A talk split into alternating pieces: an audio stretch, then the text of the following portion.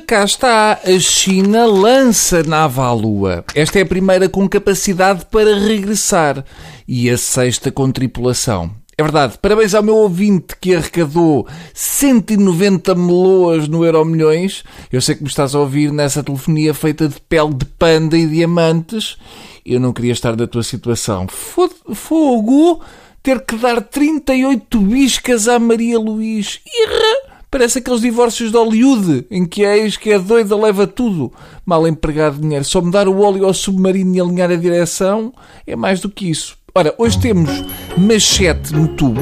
Já tínhamos saudades do Mr. Magu cerebral das relações internacionais. Machete é indivíduo para armar uma cena de pancada grossa num retiro de yoga só com três frases.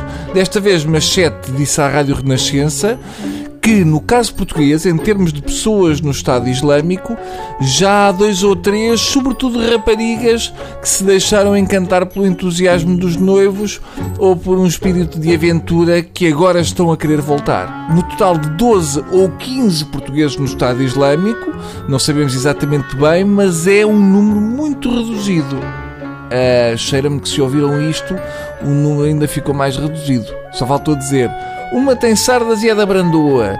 E a outra usa aparelho nos dentes e é gordinha e é gótica. Chamam-lhe o piano. Esta hora, a malta do Estado Islâmico, como não sabiam quais eram, mandaram cortar um pé de todas as portuguesas que por lá andavam, é para não fugirem para longe. Eles podem não ouvir a Rádio Renascença, mas os tugas que lá estão ouvem a TSF por causa da bola e por causa do tubo de ensaio. Abraço para ti, Rachid Martins. Rui Machete diz que há dois ou três casos em que os pais dizem que querem voltar, mas que não vai ser apenas um problema do Ministério, porque envolve vários ministérios, desde o Ministério da Saúde, porque muitas vezes essas pessoas precisam de tratamento e apoio psicológico. Uh, não são só essas pessoas que precisam. Está bem, Rui? Hum? Aproveitam e vão todos. Vais com eles e desabafas, e os senhores de branco dão-te bicas e lambes umas tomadas e vais ver que vens como novo. A falar biló.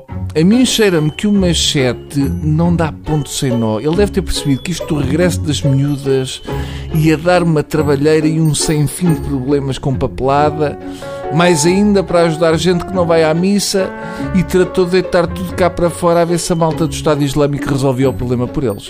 Já sabe que se os do ISIS não lhes vão perdoar se descobrirem que elas querem voltar, porque aquilo é muito duro e têm saudades das novelas da TVI, os Tugas ainda vão ser piores. Escolheram a vida de terroristas porque temos de as receber de volta. Uma coisa é ir para lá apanhar uvas, outra é apanhar cabeças. É óbvio que o regresso das catraias da jihad pode trazer problemas. Para além dos legais, há sempre a desconfiança do género. A mãe abrir a porta do quarto da jovem com O que é que estavas a fazer, Sandra Filipe? Onde é que anda a minha panela de pressão e as caixas de pregos do teu pai, Sandra Filipe? Vai ser duro. É pensar duas vezes. Entretanto, Machete reafirma o que disse. Não revelei a identidade de nenhum português. Foi só o número do telemóvel. Mas atenção, não convém ligar porque eles podem explodir. Pronto, era isto.